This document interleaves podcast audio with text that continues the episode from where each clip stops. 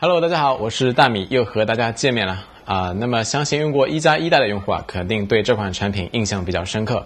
呃，二零一四年初发布的一加一啊，凭借不错的综合配置以及呃非常优秀的手感，在国内外都获得了不错的口碑啊。那么十五个月后呢，它的迭代产品一加二代终于来到了啊。今天啊，就跟随大米一起来看一下这款产品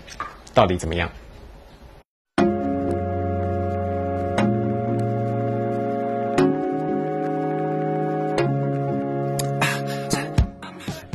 呃，我们首先来看一下一加二在设计上的一些变化。呃，相比一代呢，一加二去掉了正面那圈颇具辨识度的镀铬装饰条，啊，转而代之的呢是全新的金属中框。啊，虽然一加二也号称是悬浮屏啊，但是在产品的辨识度上显然没有一代来的高。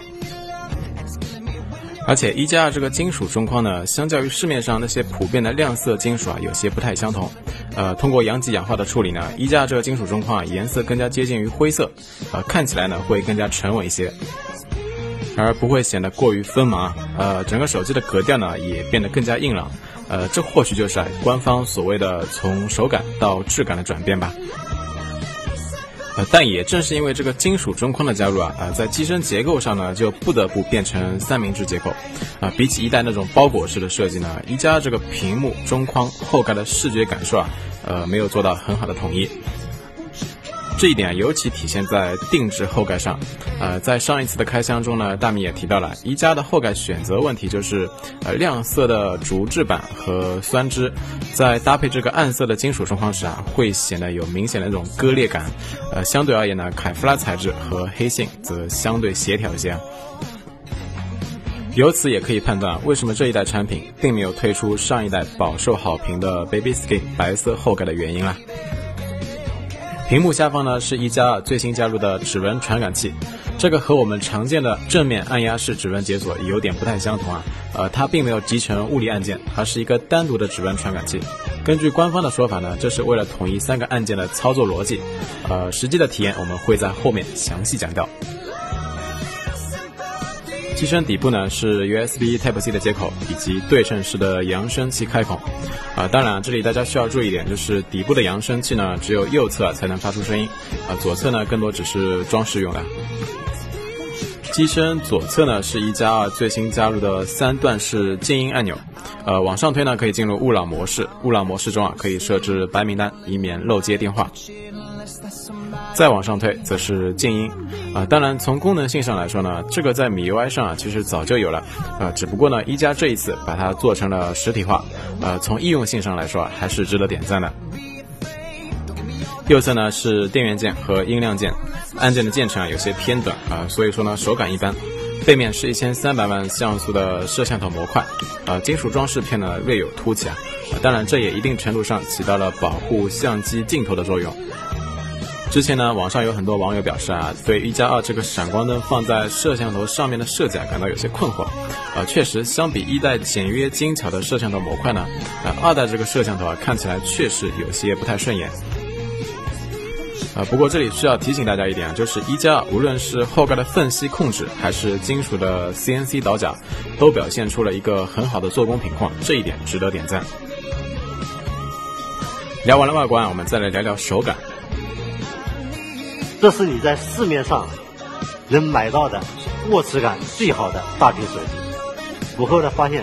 我们这个一百六十二克真的是最合适的一个尺寸，所以我经常发微博说感叹手感真他妈爽。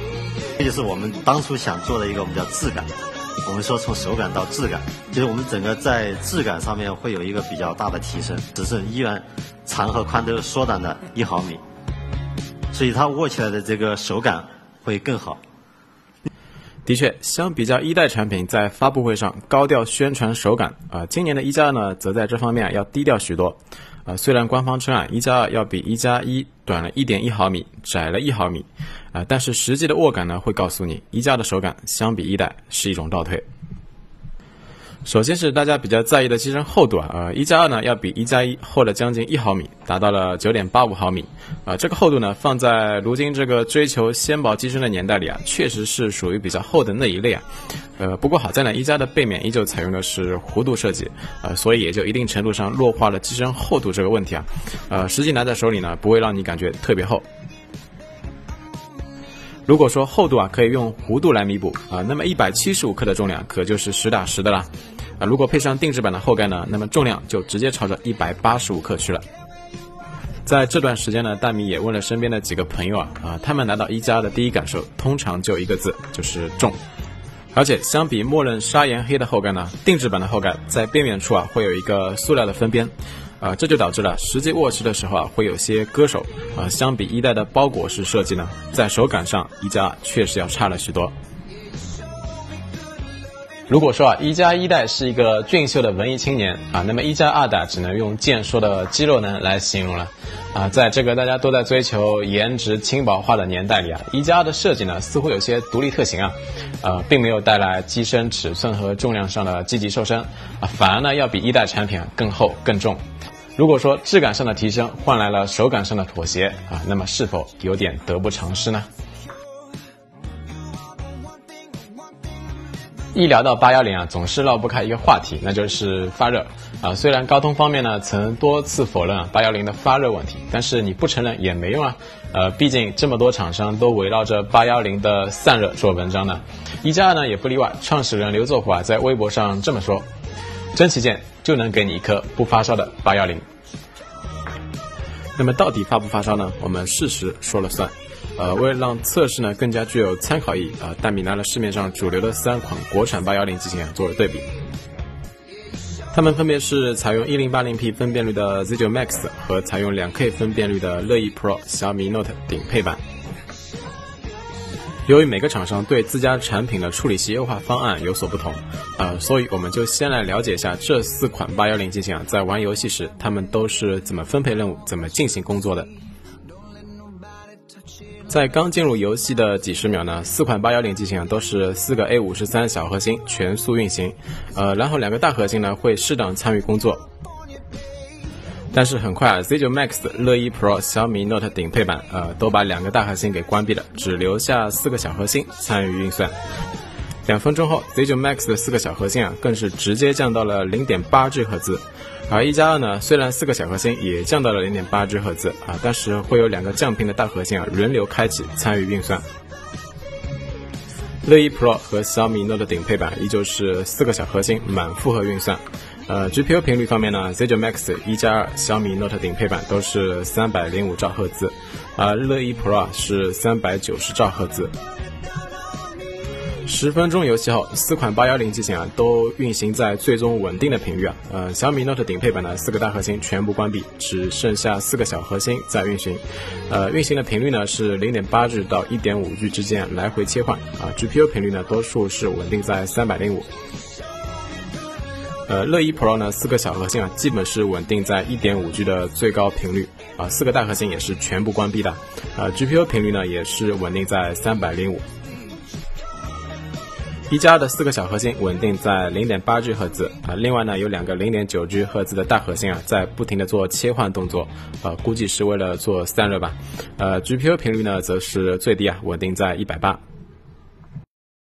而 Z9 Max 呢，则是早早的把大核心关闭啊，并且四个小核心也是最先降到零点八 G 赫兹的。呃，GPU 部分呢，则是一百九到三百零五之间来回切换。最后，经过大米的反复测试呢，从游戏的帧数综合表现来看，一加二和乐意 Pro 表现最好，呃，小米 Note 顶配版次之，而 Z9 Max 啊，因为降频降的最厉害，所以实际表现最差。那么，在了解了这几款手机的处理器运行机制之后啊，呃，接下来就是大家最为关心的发热部分了。在室温为二十八点五度的情况下，呃，三十分钟的 NBA 两 K 幺五之后啊，小米 Note 顶配版的机身温度为四十一点七度，啊，最高温度呢为四十九度，发热主要集中在摄像头的位置。乐一 Pro 的机身温度呢为四十三点五度，啊，最高温度呢为四十五点五度，啊，但是发热范围比较大，基本上上半部分呢都是高热的区域。再来看一下一加二，机身温度呢为四十五点五度啊，最高温度啊竟然达到了五十四点二度啊。发热呢主要集中在机身顶部部分，特别是顶部的边框部分啊，用手去摸呢明显会有些烫手。最后来看一下 Z9 Max，机身温度呢为四十二点四度啊，最高温度呢为四十三点九度啊，发热主要集中在机身的右侧。所以从一系列的分析对比之后呢，我们也可以发现，一加二的游戏性能综合来说是不错的啊。但与此同时啊，这也是四台国产八幺零机型中发热最大的。而且我们这个测试啊，是在室温为二十八度左右的情况下进行的啊。如果室外，呃夏天呢三十多度的情况下用一加二去玩游戏啊，那画面太美，我们不敢看。一加二的发热问题呢，除了机身结构设计外啊，大米觉得很大程度上和两个 A 五十七大核心啊长时间参与运算有很大的关系。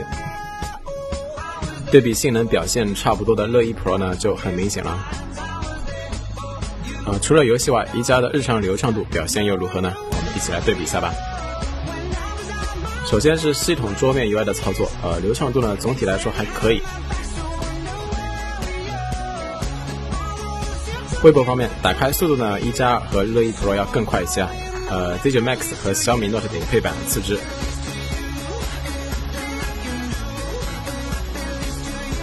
再来看微博的刷新，从实际的对比来看，一加二的微博刷新整体的帧率呢要比其他三台稍微好一点。呃，乐一 Pro 次之，小米 Note 顶配版和 Z9 Max 表现最差。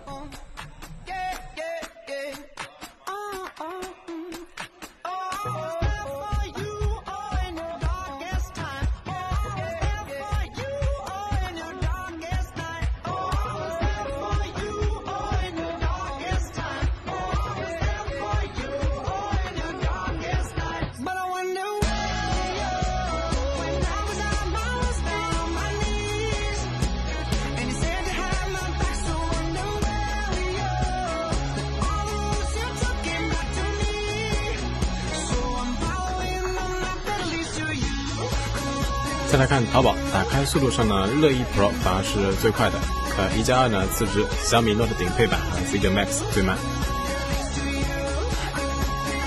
当然，首次进入淘宝时候，滑动呢都会有点卡顿，而实际的帧率表现啊，一加二和乐一 Pro 表现更好啊，这很大程度上和内置的存储芯片读写速度有很大的关系啊。我们做了对比测试之后，发现呢，一加二和乐一 Pro 的内置存储芯片读写速度啊，要比其他两台快上许多。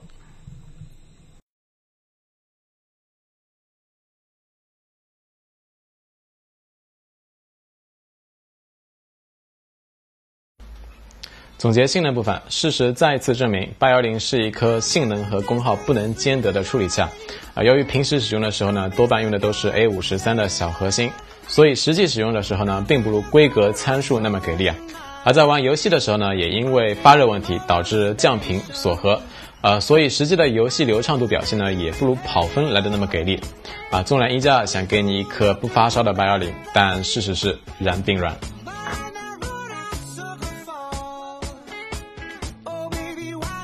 在这个大家都在用索尼传感器、都在拼像素的年代里，一加二并没有盲目跟进，而是采用了单像素面积更大的一千三百万像素 OV 幺三八六零传感器。更大的传感器面积啊，有利于弱光环境下的成像表现，加上光学防抖以及激光对焦，使得一加的摄像头呢，在产品的设计思路上看起来的确更加全面。而发布会上，一加创始人刘作虎也是自信满满，称一加的相架可以 PK 一切手机。那么是驴是马，拉出来六六便知。呃，我们拿安卓上比较有代表性的三星 S 六、LG G 四作为 PK 对象，啊，并且啊拿主流的一千三百万像素的小米 Note 顶配版作为对比。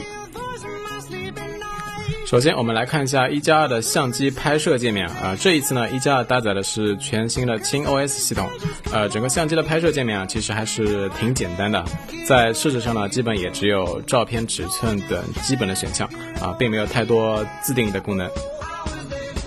向左滑动呢，可以进入拍照、摄像、全景拍摄等一系列功能的切换。呃，但是这个功能呢，只能用点击来进行切换，无法通过上下滑动进行切换，呃，所以操作上呢，个人觉得还是不是很方便。这里呢，要吐槽一下一加二的相片浏览，呃，拍摄完之后呢，向左滑动可以进入照片的查看，啊，理论上这种操作逻辑并没有什么问题，但是对于习惯了点击缩略图进行浏览的用户来说呢，啊，在没有任何提示的情况下，第一次使用呢，难免会有些找不到北。啊，建议一加呢，在这个相机里面啊，加一些用户指导说明会好一些。沿着对焦框滑动，可以直接调整曝光值，啊，这一点呢还是蛮实用的。啊，但是大米觉得在完成对焦时呢，对焦框的颜色还是要变动一下，这样呢可以让用户更加直观的确认是否完成对焦。来看一下室内标准环境下的对焦速度，呃，在光线良好的情况下呢，三个对焦点平均速度为零点九四秒，啊，成像速度呢为零点六四秒，表现不错。而在弱光环境下，三个对焦点的平均速度则下降了很多，啊，为二点三七秒，成像速度呢为零点九六秒。接下来看一下实际的样张对比。先来看一下室外信号塔这组样张。呃，从天空的颜色来看呢，S 六的还原是最准确的。呃，G 四天空的颜色表现的过于深沉。放大后对比细节，四台手机的表现啊都还算不错啊，但是三星 S 六的解析力啊相对差一些。再来看室外建筑这组样张，一加二和小米 Note 顶配版属于同一种风格，呃，不过小米 Note 顶配版呢偏绿更加严重一些，一加二稍好。LG G 四和三星属于另一种风格，不过呢更加接近真实。放大后对比细节，建筑上的门牌号啊，LG G 四和小米 Note 顶配版呢最清晰，一加二和三星 S 六啊则看起来稍微有点肉。看完了建筑，再来看一下荷塘这组植物的样张。呃，首先呢，从观感上来说啊，一加二的表现是最好的，整体的色彩呢饱和度更加讨好眼球。呃，三星 S 六呢则更加偏向于还原真实。这里的 LG G 四啊则出现了一些过曝，导致整体的画面呢有些发白。呃，小米 Note 顶配版呢则是一如既往的，一遇到绿色啊就高饱和度。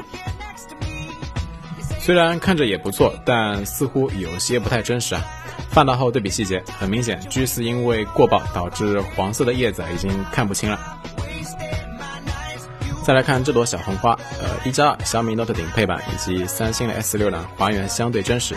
LG G 四啊，则继续有些过曝的问题，导致红色的花朵呢，看起来有些变成橙色了。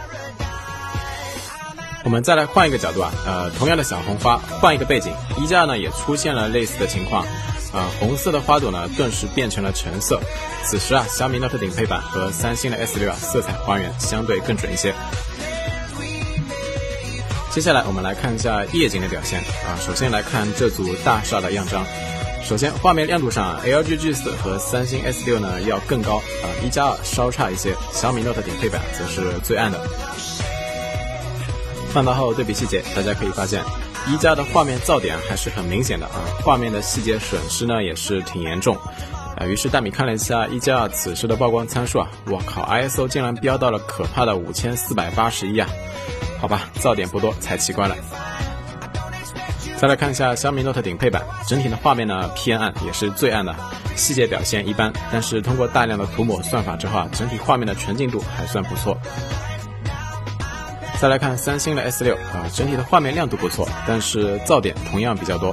啊。不过细节上呢，要比一加二要好一些。最后来看一下 LG G 四啊，虽然白天的表现平平呢，但是到了夜间啊，简直可以用逆天来形容。无论是画面的亮度，还是纯净度，亦或是画面的细节，LG G 四都是全面领先。同样的，再来看绿巨人这组样张，呃，对焦点呢是绿巨人的头部。放大后对比细节啊，一加的头部细节呢几乎是不可见的。呃，小米 Note 顶配版最暗，漆黑一片。三星 S 六亮度不错，而且绿巨人身上的绿色呢还原最到位。呃，但是噪点啊同样比较多。而 LG G 四无论是噪点的控制，还是画面的细节表现，依旧和其他三台拉开很大的差距。但 LG G 四夜间高亮也带来了一个问题，就是在拍摄一些灯箱或者高光物体时啊，容易过曝。啊，比如这组样张中，对焦物体呢是中国银行的灯箱，虽然建筑的细节啊依旧表现强悍，但是从灯箱的细节上来说呢，LG G 四是表现最差的。相反，小米 Note 顶配版则表现最好。一加二次之 S 六呢，同样也存在过曝的问题。炫光控制方面，一加二表现的最好啊，并没有出现明显的炫光和光斑的问题啊。小米 Note 顶配版呢有轻微的光斑，LG G 四呢则存在明显的光斑和炫光。S 六的炫光控制还可以，但是也存在轻微的红色光斑。实际拍摄中呢，我们也拍摄了很多组样张啊，因为视频的关系呢，呃，所以只能选择性的给大家讲解。呃，大家如果有需要的话，可以关注我的新浪微博、呃微信公众号进行详细的查看。由于四台手机啊都支持光学防抖啊，所以大家对他们的视频防抖能力呢，肯定也很有兴趣。呃，从实际的拍摄对比可以看到，LG G4 啊，由于支持三轴防抖，啊，所以防抖效果啊是最好的，基本没有出现明显的晃动。三星 S6 呢次之，一加表现尚可，相比 S6 呢晃动会稍微大一些。而小米 Note 顶配版呢，呃，晃动最为严重，同时呢，画面的果冻效应啊也是最为明显的。去年的一加一代在相比同期的国产旗舰时呢，已经表现出了不错的综合素质，啊，今年的一加二呢，只能算是稳步提升吧。呃，相比其他国产旗舰呢，应该算得上是第一梯队。但是相比三星 S 六，在白平衡稳定性以及色彩还原上呢，还是有差距的。而且晚上的噪点控制啊不太理想，相比 LG G 四呢，也是差距挺大。屏幕上，一加二搭载的是一块五点五英寸的 1080P 分辨率屏幕，呃，官方号称呢最高亮度可以达到六百尼特。但是经过我们的实际测试啊，呃，最高亮度呢为五百三十尼特左右，并非官方宣称的六百尼特啊。呃，对比度呢为一千三百一十比一，广色域值呢为百分之七十二。总体来说呢，除了色域表现一般，一加的这块屏幕啊，整体表现还是不错的。那么高亮度啊带来的最直观感受就是室外阳光下可以看得更清晰。下面呢，我们来简单对比一下，呃，相比小米 Note 顶配版四百四十尼特左右啊，呃，一加的亮度呢看起来的确会更加清晰一些，而且相比那些所谓的动态对比度调整，高亮度带来的最直观感受就是它不会导致画面失真。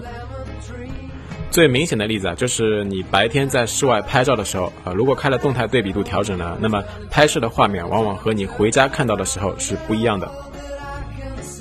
在显示白色画面的时候呢，一加的色温为八千 K 啊，所以看起来呢并没有偏黄；而在显示黑色画面的时候，由于两款手机啊都采用了副液晶技术啊，所以黑度控制的都还算不错。相对而言呢，小米 Note 顶配版要更好一些。可视角度方面，一加表现一般，在斜四十五度的时候啊，会有一些屏幕的泛白。总体而言呢，色域稍低的一加二在色彩上没有高色域的屏幕来的艳丽。但是高对比度和高亮度让这块屏幕的表现啊依旧不错。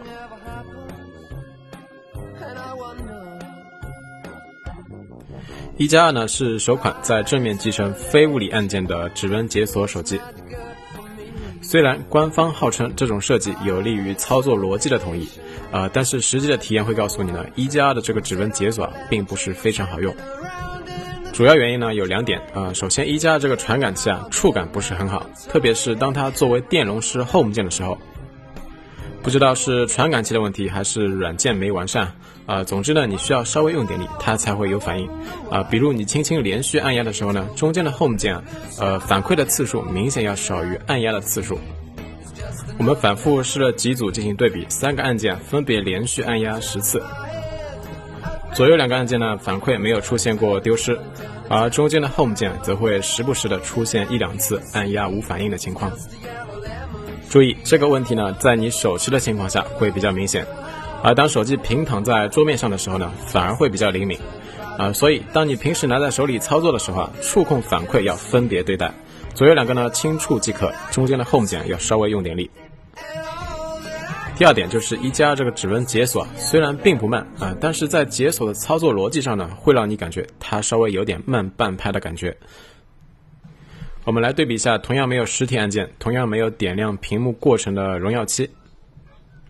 大家可以看到荣耀七的解锁速度啊，明显要稍微快一点啊。一加二呢，当你把手指放在传感器上面之后啊，系统会有一个确认的过程，也就是说会震一下啊，之后呢才是进入桌面。但是呢，当指纹识别错误的时候，它也是震一下，啊，这个时候呢，就会让人有些摸不着头脑啦。比如我从口袋里忙操作，啊，同样是震一下，有时候拿出来呢可以用了，啊，但是有时候发现指纹解锁没成功，啊，所以很难从手机本身啊得到一个正确与否的反馈。还有一点呢，就是当你指纹识别出错四次以后啊，呃，系统呢会自动提示输入密码。啊，但是这个时候啊，如果你的手指指纹是正确的啊，也没用，只能关闭屏幕重新再来。再比如 QQ 这个提示框，其他指纹解锁机型呢，连续按压两次就可以进入桌面了，而一加呢，只能先手动关闭这个提示框，再进行指纹解锁。这里并不是说一加的指纹解锁有问题啊，而是在整套的交互逻辑上呢，确实有待进一步完善。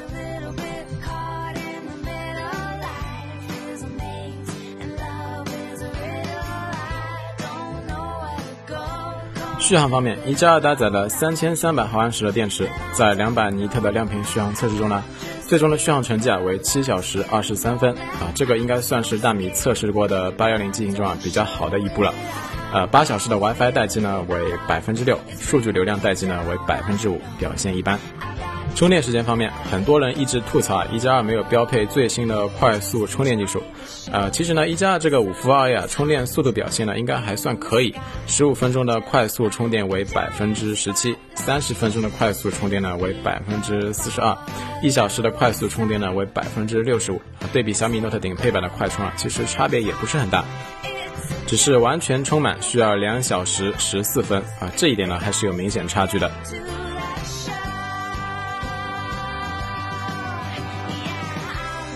今年五月二十八号的时候，一加正式发布了自己的轻 OS 系统，而这一次呢，一加也是顺理成章的搭载了最新的轻 OS。啊，我们首先来看一下轻 OS 的操作界面。锁屏界面下，呃，向左滑动呢可以进入拍照，向上滑动呢可以解锁进入桌面。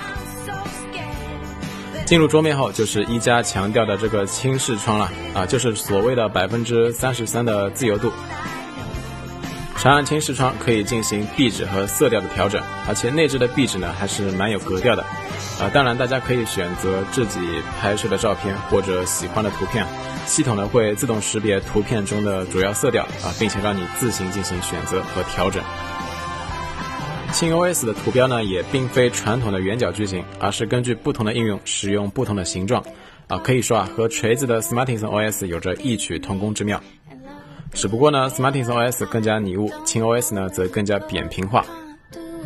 当然，这里大米也发现一个问题啊，就是轻 OS 的图标重绘数量并不多啊，基本就是除了自带的应用和部分热门应用外，很多第三方应用的图标呢依旧是圆角矩形的，并没有展现出该有的特色。从底部向上滑呢，可以呼出快捷工具栏啊，基本也就是常用的都在这里了。啊，但是轻 OS 呢，并没有提供自定义功能啊，这些图标呢，也无法通过手动进行更换位置。啊，大米觉得这对于习惯了米 UI 的用户来说呢，可能无法接受啊。而且这个小工具呢，并没有提供自动亮度的切换。设置界面中呢，基本就是一些最常规的设置啊。比起 MIUI 那种功能点多到菜单层级都有些凌乱的情景相比呢，啊，轻 OS 真的是足够轻量化。当然，也集成了国内定制系统必备的自启动管理。总之呢，轻 OS 在界面上绝对是极简主义的一种表现啊！如果你也喜欢这种风格，那么你肯定会对轻 OS 各种点赞。但是好看归好看，手机呢，最终还是要回归使用。而从功能点以及交互的人性化上来说呢，轻 OS 做的并不好啊。比如锁屏界面呢，没有任何图标和文字的前提下，有多少用户会知道左滑是打开相机的快捷方式呢？打开文件夹后，其实是可以通过左右滑动进行切换的啊。估计很多用户呢，一开始使用的时候压根就不知道吧。再比如对焦框完成对焦之后啊，没有任何提示音啊，图标呢也不会变色进行确认。啊，这些无疑都会增加用户的学习成本。总之，轻 OS 是一个极简主义的菜啊，普通用户呢需要一定的学习成本。轻 OS 好看，但距离真正好用还需要在细节上进一步耕耘。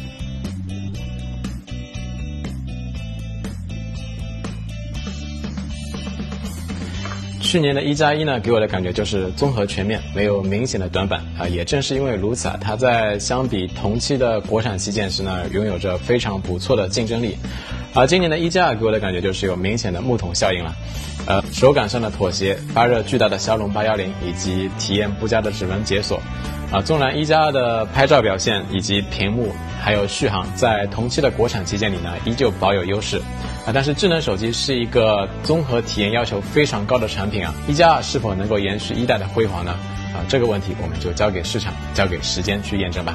OK，今天的视频啊就到这里。如果觉得视频做的还不错，那就赶紧点击屏幕下方的订阅按钮吧。呃，如果有任何问题呢，也欢迎大家关注我的新浪微博“大米评测”，微信公众号“大米评测”，欢迎大家随时和我交流。啊，同样的视频最后呢，大米还是会送出一个呃音质不错的重低音蓝牙音箱一个。如果有需要的朋友呢，赶紧关注大米的微博，参与转发抽奖的活动吧。啊，同时啊，还要说一下，就是在接下来的日子里呢，大米还依旧是填坑、填坑、填坑，继续填坑。呃，争取尽快把锤子的坚果手机，呃，魅蓝 Note、红米 Note 以及三星 S 六和 LG G4 的对比尽快做出来。呃。好吧，今天就这样吧，有点累。OK，我们下期视频再见，拜拜。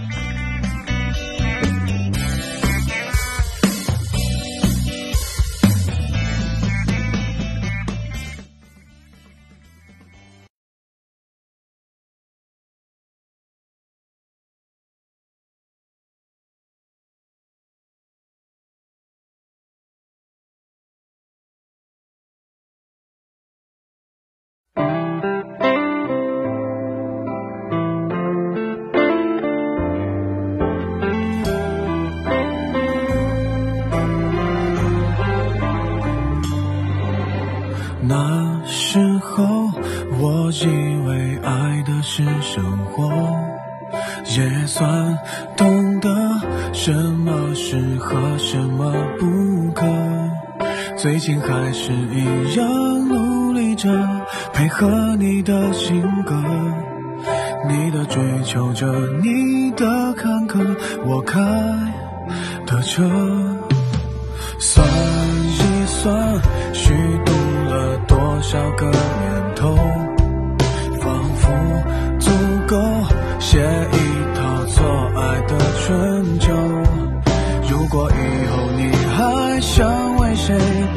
最美好时候，